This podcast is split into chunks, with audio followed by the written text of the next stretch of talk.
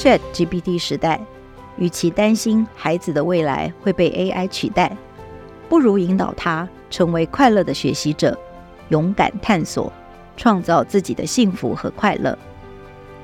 二零二三亲子天下教育创新国际年会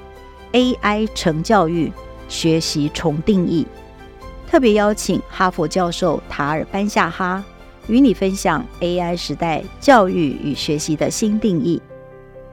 关心教育的你不可错过。更多资讯，请查看本集节目资讯栏。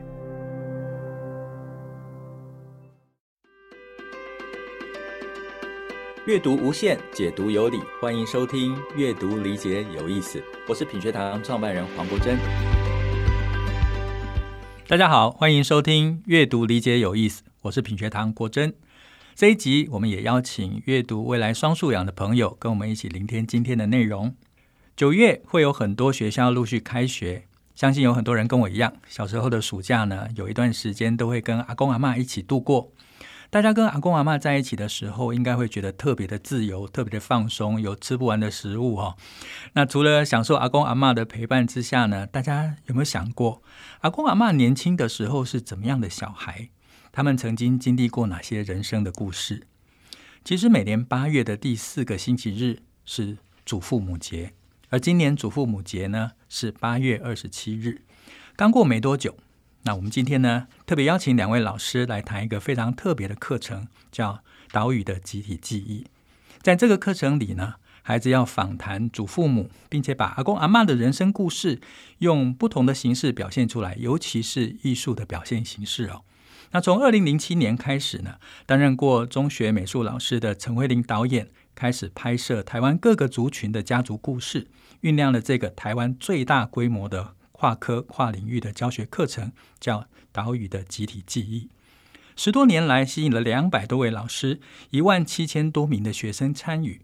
那今天呢，我们特别邀请到岛记核心团队的两位老师，第一位呢是高雄女中的奎荣老师，第二位呢是古山国小的思英老师，来谈谈《岛屿的集体记忆》课程。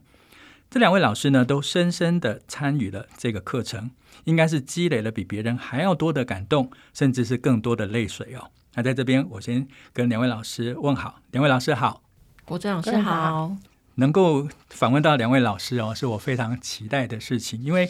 我自己对岛屿的集体记忆这个课程，我是非常受启发。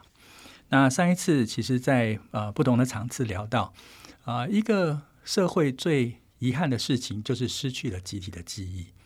那甚至会因为失去记忆，连自己是谁、该如何回应现在的处境跟如何走向未来，都是一个非常大的困扰。那我们台湾很棒，有了岛屿集体记忆这样的课程，而两位呢，在这个课程里面经营非常久的时间。那我想今天就想请教两位老师哦，当时是如何参与到导记的课程？那我想请奎荣老师先分享你的经验。这是我们岛屿集体记忆的教学计划，其实就是由慧玲导演呃提出来。那慧玲导演其实我们会认识，是我刚考上熊女的第一年，他刚好到雄女来当美术实习老师。那当然他不是跟我实习，他跟另外一个老师。但我们在这一年当中，我们的理念非常非常相同，就我们经常经常在谈教育的事情。所以，即便他结束实习，然后他呃去别的学校任教，甚至出国念书，到他结婚生子等等，我们一直保持一个很紧密的联系。那在二零一二年的时候，我我都叫他小慧，小慧就打岳阳电话给我，他说，呃，他想要做一个实验性的教学计划，那是不是呃跟他一起来这样子？小慧会邀请我，是因为我本来就是在雄女，我一直在把艺术治疗融入我的美术里面，因为我觉得，呃，我在那样子的学校，在那样子学生的情境，我觉得是有所必要的。小慧提出来的时候，我当然就觉得，第一个当然是很好很好的朋友，当然是相挺，然后我就说好。所以二零一三年，他就真的回来雄女，跟我一起上了大概两三个月的课程。那后来又回来一次。那因为我们都是美术老师，所以我们当时候就想说，我们就是从家族容颜开始，让孩子画下爷爷奶奶的肖像画。这样，我觉得就是在二零一三年的时候，在课堂中，我就自己有很大很大的感动。即便在这之前，其他的课程，我已经觉得我们的孩子有很多的故事可以听了，可是我很少听到，包括连家族、连父母、连爷爷奶奶，甚至有些是阿祖，然后全班聚在一起，我们真的是。又哭又笑，然后看到孩子彼此擦眼泪，彼此拍肩膀，彼此拥抱。我自己是觉得我有很大很大的感动，所以即便小慧她回法国，我就觉得这个课程我自己想要继续。那最重要一个原因是我自己本身我的课程我我就不太喜欢是被框架式的，我没有在用课本，我都自编教材。我就跟小慧讲说，我们是不是都只能做家族容颜？我们也可以从不一样的课程，让孩子还是一样透过访谈去了解他们家的历史。后来陆续我就研发出呃家传记忆物啊、家传食物啊、家族报等等。那甚至后来就是往社区走。在更近期，我大概这六七年，因为有十二年新课纲，就开了多元选修，然后开始做跨校、跨级、跨域的课程。我觉得这是一路走来。很多人都说那个熊女是第一个大规模实验的学校，但是我觉得是不管是不是第一个，其实这个都是一个很值得的教学计划。哈，就是我自己这样做，但我觉得收获最多的就是我，因为我收到很多很多的感动的故事。那这是没有深入其中的老师或者是其他的旁人，他所不能知道这样子的课程精髓。嗯，我刚才听奎荣老师讲到当时投入哦，老师特别讲到了几个关键词啊、呃，第一个是关于哭，关于笑，然后从容颜扩到成为一个家族，也就是它不再是一个表面上面的描绘，我的祖父母的记忆，或者是祖父母的外在条件的摹写，它其实更深入的走到了关于家族的记忆里面哦。那如果从这边再来看思颖老师。您当时是怎么样进入到导记的这个课程？那您又有哪一些发现？嗯，时间就回到几年前，就是奎荣刚才说，嗯，慧玲导演在雄女实习的时候，我是他的学生，那时候我念高中，所以那时候慧玲导演其实他刚开始想做导记课程的时候，就来跟我分享。那我就是一个傻学生嘛，就是因为那时候跟慧玲导演的关系很好，就傻听老师这样子。可是我觉得。开始让我感觉到这件事情有意义，也是在奎荣的课堂中。那时候我去帮慧玲导演拍他的那部纪录片《给阿嬷的一封信》。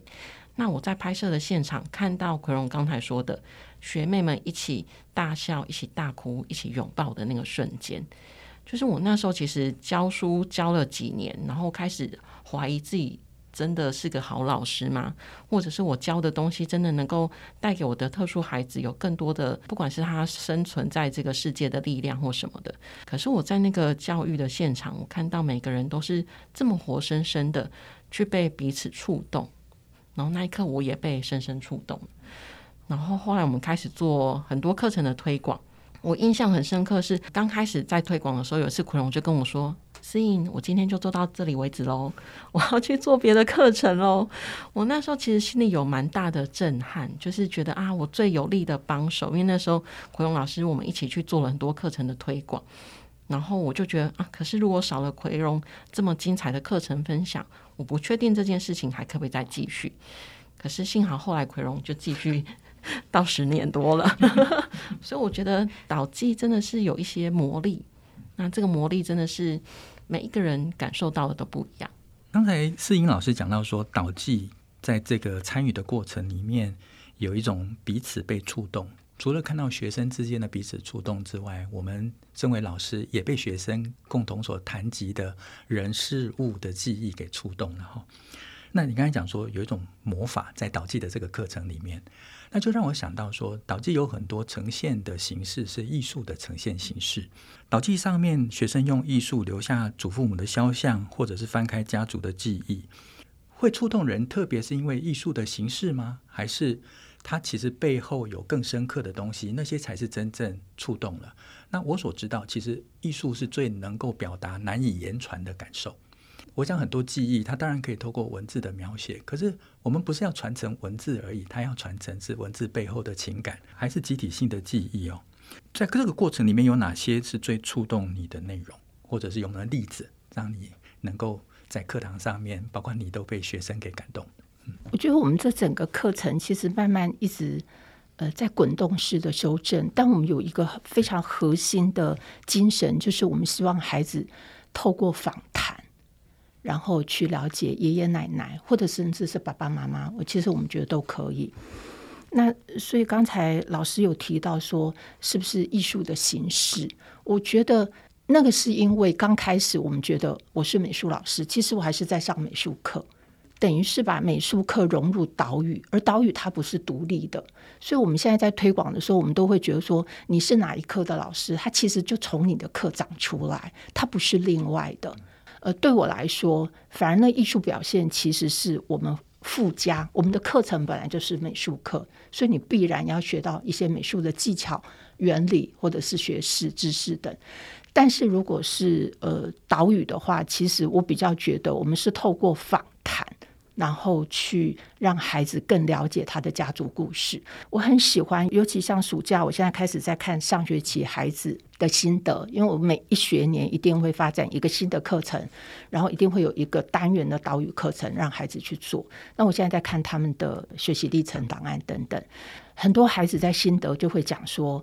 刚开始也不知道老师为什么美术课要做这个东西啊，他就嫌烦。呃，对，他都很着实的写，但我很喜欢这样子的文字。然后呢，但是他说他透过访谈，他才知道有那么多他不知道的故事。然后更更重要的是，他会去描写说，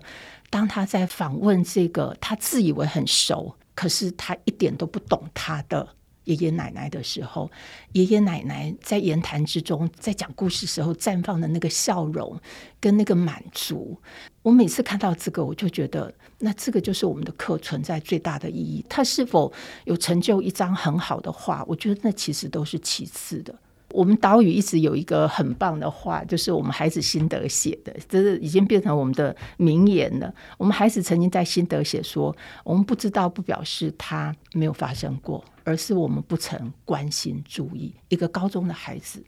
他写出这样子的话，我觉得这样子的课程，为什么我一直觉得说，本来每一年我都跟思颖讲说：“好了，做到这里就可以了，哈，很累，我觉得我该休息了。”可是为什么一直不断不断的是因为？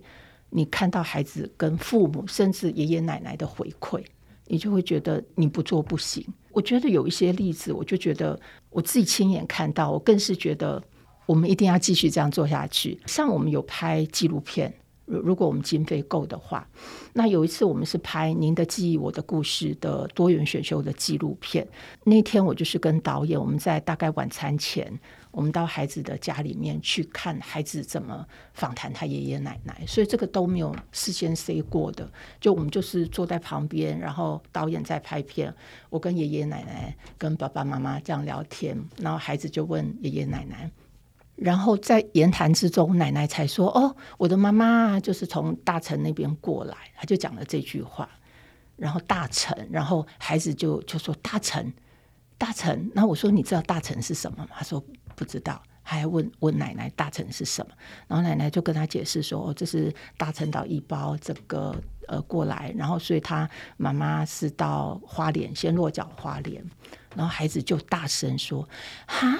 大陈一包，我在前几天的历史课本我才刚看到，所以当看到这个时候，你就会觉得你有很大的感动。你觉得说，如果没有这样子的课程，孩子可能这辈子他都不知道他是大陈岛的一胞，一个这么重要的身份。那事实上也真的在这么多孩子的访谈里面，太多孩子回馈说。他问到，或者是爷爷奶奶讲的是他从来没有听过，甚至爸爸妈妈，因为爸爸妈妈很可爱，常会觉得这个是作业，所以他会带孩子就回乡下啊，回爸爸妈妈家去问问题嘛。那很多爸爸妈妈会跟我说，就是爷爷奶奶讲的故事，连他他是他爸爸妈妈他自己都没有听过。所以我在想说，我们是什么样的可爱的课程，可以串联整个家族？我们不但是让孩子听到他的家族的故事，我们让爸爸妈妈也一起来听。我觉得这就是每一年都说不要做，然后每一年都一直在做，最重要最重要的原因。对，刚才老师在分享的过程里面哦，啊、呃，我也回想到我自己在导记的书里面阅读，其实最触动我的其实是谈到许多访谈。或许访谈对大家来讲，就是我就是去了解哈，去采访一个人。可是如果用另外一个面向来看的话，其实访谈这是我们在人与人或者是家庭里面最少做的事情，就是深度的了解。我们可能在生活里面太多柴米油盐，然后回到家，妈妈我肚子饿了哦，阿公阿嬷有没有什么东西可以吃？所以看到的就是生活层面的照顾。可是一个人背后他有很多生活的历练，我们其实很少透过对话来跟长辈们聊天。所以我们就忽略了很多长辈，他今天能够成为现在我们眼前的这个人，其实是他过去许多生活经验跟记忆积累下来的结果哈。所以我觉得在这个岛屿里面，更深刻的一种感受是对于访谈的价值。我觉得这件事情对我来讲是一个很大的启发。那我们刚才一直在谈说学生在访谈上面的收获，那。被访谈的爷爷奶奶有没有借由这个课程有一些不一样的呈现？就像我有一次去问我阿公，以前他去南洋当兵的时候的生活，他就跟我讲了南洋作战啊，哈，南洋战场上面的事情。他在讲的时候，眼睛所呈现的那个神采，就好像已经回复到那个时候，他展现一种平常不会看见的爷爷的风貌。他又回到了年轻，又回到战场上面的冲锋陷阵哦，在这么多。您所看到的学生的访谈里面，我想你也有机会会接触到学生访谈的祖父母。那他们接受访谈之后有什么样的变化或者是表现呢？呃，我我印象最深的是，我们有一个课程，就是也是多元选修的课程。那因为多元选修都会做跨校跨级的交流，这个孩子叫易清，然后他的爷爷奶奶就跟着我们去做牵手学的课程。当时候爷爷奶奶，我记得已经快要七十了。我们这个课程很特别，就是从研究所到幼儿园，我们就是五级学校，通通每每一个学生都是做家族容颜。然后我们最后是在甲仙国小一起交流自己彼此的家族故事。那爷爷奶奶就整天参与我们。然后后来爷爷奶奶就非常非常有心的，他就自己画了画。然后请一起拿来给我，上面就写了卡片。然后我一直很记得爷爷奶奶给我回馈，他就说：“哎，一般来说不是五年就有代沟吗？那可是他在这样子的课程，他看到他说我们大概有六十年以上的年龄的差距，但是他说在这样子的现场，他看到的是小敬大，大爱小这样子的一个情感的连接。”然后，因为我们也有请爷爷奶奶上台去分享课程，所以爷爷奶奶就跟我说，其实到他们这个年纪，下面有一两百个孩子，甚至刚开始的时候是他自己的孙子来问他的时候，他突然觉得他的人生好像在那一刻，他觉得是很很有意义的，就。他的孙子，他愿意来问他这些他曾经过往的故事，而当他跟他讲的时候，他自己觉得他有很大的成就跟感动。然后我就觉得说，哦，是这样子，对。所以，我们课程再累，我们没有办法听到每一个爷爷奶奶或者是爸爸妈妈对于我们课程的回馈。但我相信是很多很多的父母，如果他有陪伴孩子走过这一次课程的话，我我觉得他应该都会很感动。他的小孩曾经这么关心他们自己家里的事情。嗯，然后我记得我印象最深的是这几年，其实我们做了呃雄女大概做了十一年嘛，这几年其实一直有这样的事情在发生，就是早期的学生会回来跟我要作品。那你想哦，他在高中的时候，他才十几岁，他还没有办法很真的懂我们要他做什么。可是他会回来跟我要影片，要他的作品，然后因为我都会弄成电子档上传云端。那有一个孩子是回来跟我要影片，那时候是拍他的爷爷跟奶奶，拍得非常的好。后来我找到了，然后我当然就请学生跟我联络，我就问他说：“为什么你你五隔五六年要来跟老师要这个影片？”他就说：“老师，我要在爷爷的告别式上。”放这部影片，所以那时候我就一直在思考。有时候我们在做一些事情的时候，我们真的不知道我们会影响什么，或者是它有什么意义。就是我们现在我们也也都不会觉得说，哦，你自己在做一件什么多伟大的事情。可是在这个时候，当孩子回来要他的作品的时候，我在想，即便爷爷已经到天堂了，我相信在那样子的告别式，孩子放他高一高二时候拍的影片，我相信在天上的爷爷一定是会非常非常感动，而这部影片也会成为他们家的传家宝。这也是我一直跟孩子讲的，你们这个课程不是为老师做，你不是为美术课做，你不是为分数做，你其实是在为你自己的家族记忆做，这未来都会成为你们自己的家传宝啊。这真是一个动人的故事哦，而且它不是故事，它就是一个真实发生的事情哦。老师刚才这个分享让我回想到我自己，我不知道大家当父母的时候是什么样的感受哦。那当然，每一个人到了。啊，有结婚有小孩，其实，在生活里面也一路成长、挑战、克服很多困难，甚至还在某种困境里面努力的往前走啊。那我自己也是一样，我我比较年纪比较晚才当爸爸。那那个时候，我其实已经三十九岁的时候才当爸爸。那我当时在产房抱着我的孩子的时候，我其实陪着老婆生，我就已经在流眼泪了。刚才看到孩子，然后他哭的时候，我其实整个眼泪真的忍不住流下来。又突然觉得说，我前面所经历的这些，其实就是有一天我要告诉你，一个人可以怎么样去努力的故事哦。那我想，刚才老师刚才讲那个，就把我拉回到我当时我抱着自己小孩的那一刻，我看到他，我真的觉得说，我自己的一种存在的价值感非常的强烈，因为我所有经历过的，就是要给你的。那这里面不是财富，不是有形的东西，其实就是一个生命成长的经验。那这种经验也只能靠记忆跟故事传递下去哦。所以我自己在刚才听老师在分享的时候，我是非常非常的激动啊，像上一次一样。其实听老师在讲这个岛记的故事的时候，都要不断的深呼吸，然后忍住波涛汹涌的这种感受哈。那我还是要回到这里面，刚才老师讲了一个非常动人的故事，而且是真实发生的故事。所有的记忆，它成为故事之前都是事实。好，某个家族里面的某个人真实发生的事情。那故事常常是最能够传达讯息的媒介。那我想请教世英老师，就在你的观察里面，孩子普遍在呃祖父母、爷爷奶奶这一辈听到的故事，他们学到了什么？一般来讲，例如说我们课堂上面很重视学生学会能力，比如说啊采访的能力呀，哈表达的能力呀。可是除了这个看得见的能力之外，学生真正深刻的学习是什么？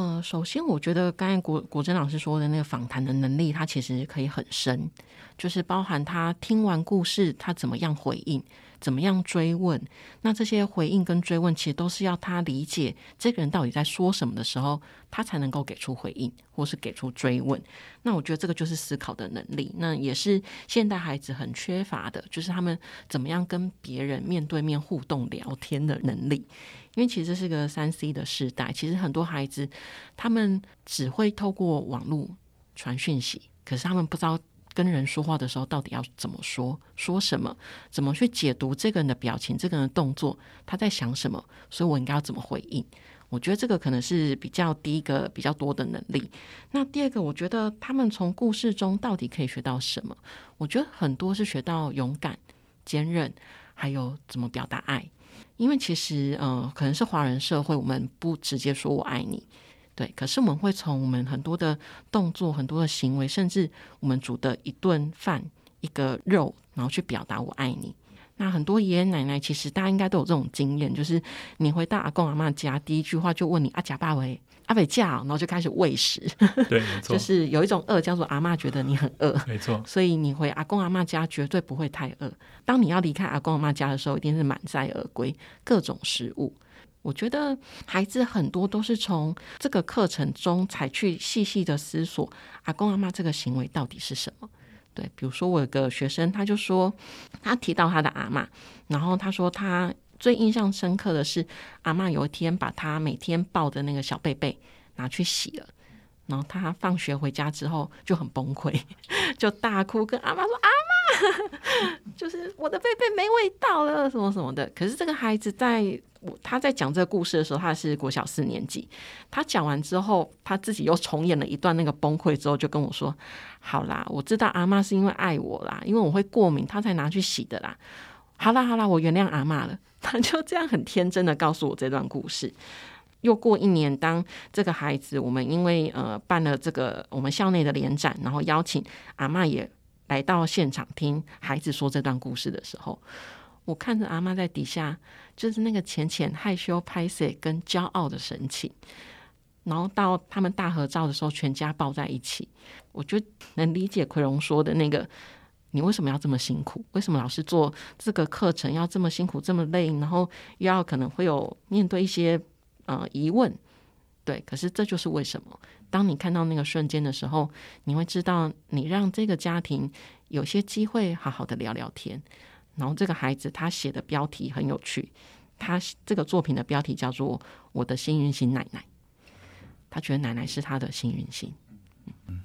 我觉得刚才嗯，思颖老师在分享的时候，我就有另外一个感触，我是之前在看导记的时候我没有想到的。我觉得刚才老师谈到爱这件事情哦。我们其实，在现在的生活里面，我们周遭或者是我们在生活上面，其实关系是很短的，比较少延伸的感觉。但如果从导记的整个课程发展下面，我觉得它提醒我们一件事情是：生命是一个不断的延续，而这个延续的过程里面，爱是可以不断的被传递的。我们现在很多孩子在这个环境里面，因为啊疏离，因为可能父母忙，所以对于爱的。这种接受或者是能够感受到爱，其实是断裂的。但是透过导记，他会看到其实有一股很坚强爱的力量，是在一代一代的关系底下延续下去的。所以我觉得这是导记上面让我为什么读起来跟很多里面的内容，让我一直有一种温暖的感觉，不断的翻涌。就是每一个故事，其实它的底层都是爱，都是不断被传递的爱跟延续的生命哦。刚才我们有谈到说。很多同学在这个过程里面会看到他们哭，看到笑，看到他们拥抱，看到他们释怀。一开始，奎荣老师是讲到说，艺术跟艺术治疗，特别是艺术治疗这个词，那可不可以稍微再多讲一下，老师是怎么在这上面跟艺术治疗联合在一起？那他又如何成为一个独特的去认识同学，或者让同学能够释放跟发挥的一个场域？哎，我要先讲，我不是艺术治疗老师，但是我是有思考，呃，我的课程怎么融入艺术治疗？因为因为我觉得，嗯，其实当老师，其实你你会看到一些问题，你你场域的问题，你会看到学生的问题，那其实。我会开始把艺术治疗或生命教育融入我的美术，其实是在熊女第一年，就是我第一年考上熊女的时候，我发现孩子在跟我聊天的时候，他有很大的烦恼压力，就是这这是我没有念过一流学校，我没有办法想象，因为我们都觉得这是天之骄女，不是吗？你什么都那么棒，然后我们就会觉得你一定活得很好，可是事实上他活得比我们更不好。是因为这样子，所以我就把艺术治疗融入。但因为我都会跟孩子讲说，老师只是教你怎么用艺术的手法来呈现你的苦闷跟压力，但我不是治疗师。但艺术治疗它有讲究几个方面，一个就是你愿意谈，然后第二个你透过艺术的手法，你愿意画，你愿意写，你愿意唱，你愿意跳，这样都很好，这也是一种抒发。第三个，你愿意分享。在分享的时候，其实我都是采就是自由式的，因为我觉得你愿意分享，那就很棒。你你不愿意，你觉得太痛了，你不想分享，我觉得那都很 OK。可是，在这样的场域，其实我看到很多很多，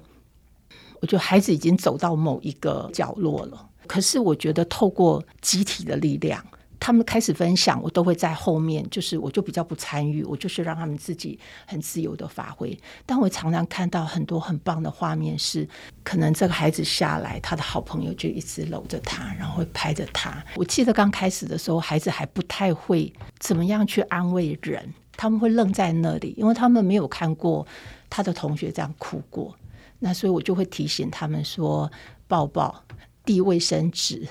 我就觉得我们孩子就会这样子做。我觉得在现场，其实你会看到这些他们以为对方都是敌人的同学，因为他们其实，在学业上竞争是很压力的。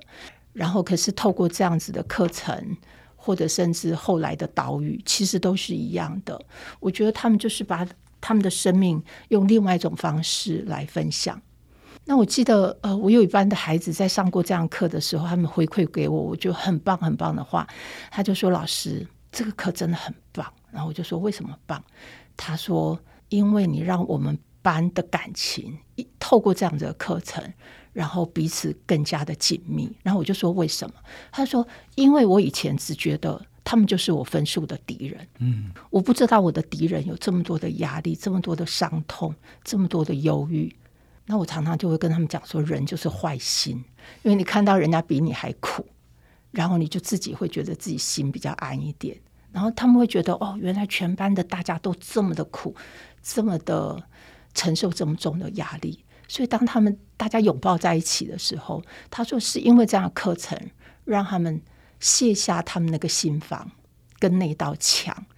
那那所以我就说，为什么后来？即便是岛屿，还是一样一直这样做，我就觉得我们都在做这种无形的影响，尤其在这样高压的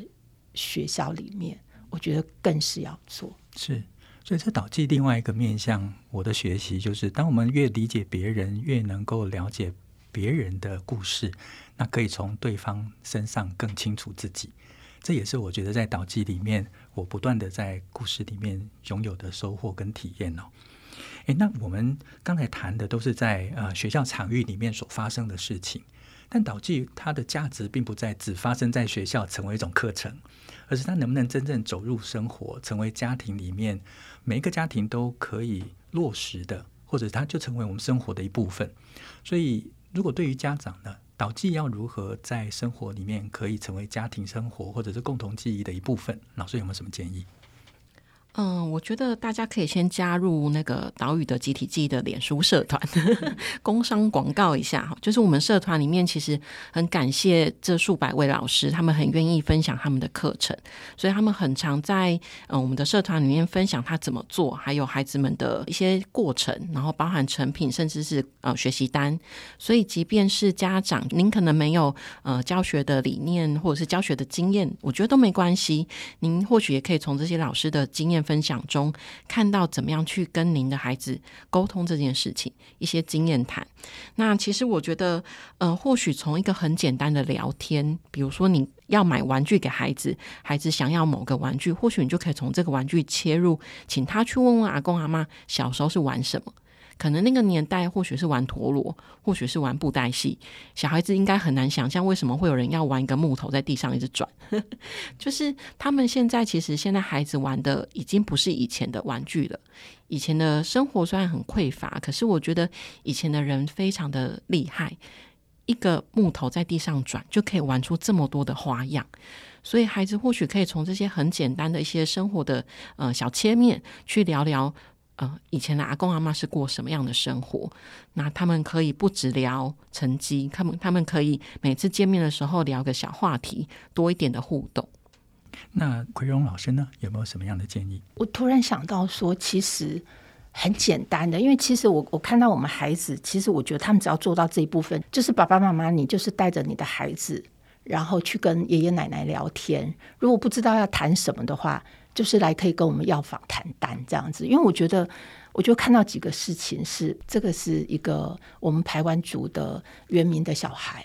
那因为他不会讲，就是不太认邓，那他可是当时候他爷爷还在，他爸爸就当他的翻译，然后爸爸跟爷爷讲呃原民语，然后他跟爸爸讲国语，然后他们把这段录下来。对，我觉得其实最简单的，爸爸妈妈就是带着你的孩子，我觉得就是录下来。我觉得这这个就很棒，你可以录影，你可以录音。那因为那个孩子后来有放那个影片给我看，我就觉得，我就说你只要做到这，其实就很棒，就真的是超珍贵。然后，因为我们去年跟我们学校的嗯新科技中心做了一个 AI 的，就是让呃孩子画完画之后，然后让爷爷奶奶会讲话，然后会动起来。那我们有一个孩子，我印象很深，因为他他刚开始做，他就跟我说：“呃，老师，我我爷爷奶奶都过世了，那我没有办法。”然后我都会跟孩子讲一个概念，我说：“那人过世了就走了吗？就永远消失吗？”我觉得就是因为他到天堂了，你更应该透过爸爸妈妈来了解他，而不是就是让他这样消失掉。那我们这孩子很棒，他就回去，他就问他爸爸。那后来，他爸爸就讲了很多他爷爷的故事，其中一段最棒的是，爷爷后来自己开了那个紫微斗数算命馆，然后孩子因为这样子才知道，原来他爷爷这么厉害。然后因为要做那个 AI，爷爷要动，那就由爸爸代替爷爷的声音，就爸爸把他自己从小时候看到他大，他爸爸的整个呃讲话的语气跟他的故事，就透过他爸爸的嘴巴，然后把它录音下来。所以当我看到那个作品的时候，其实我我觉得这整简直太精彩了。我我觉得就常常孩子都会觉得说啊，我画的不好什么。我说那个没有人会在乎你画的好不好，我们都只在乎你的故事精不精彩，感不感动。我觉得这才是我们要的。嗯，对。我其实呃，大概在一个多月前吧，也做了一件这个呃岛屿记忆的功课。这个功课，我爸爸很会炒米粉，很多人都说爸爸的米粉很好吃，但是每个人都想知道他到底怎么炒的。结果就有一天，爸爸在炒米粉的时候，在后面偷偷拍了七分三十四秒，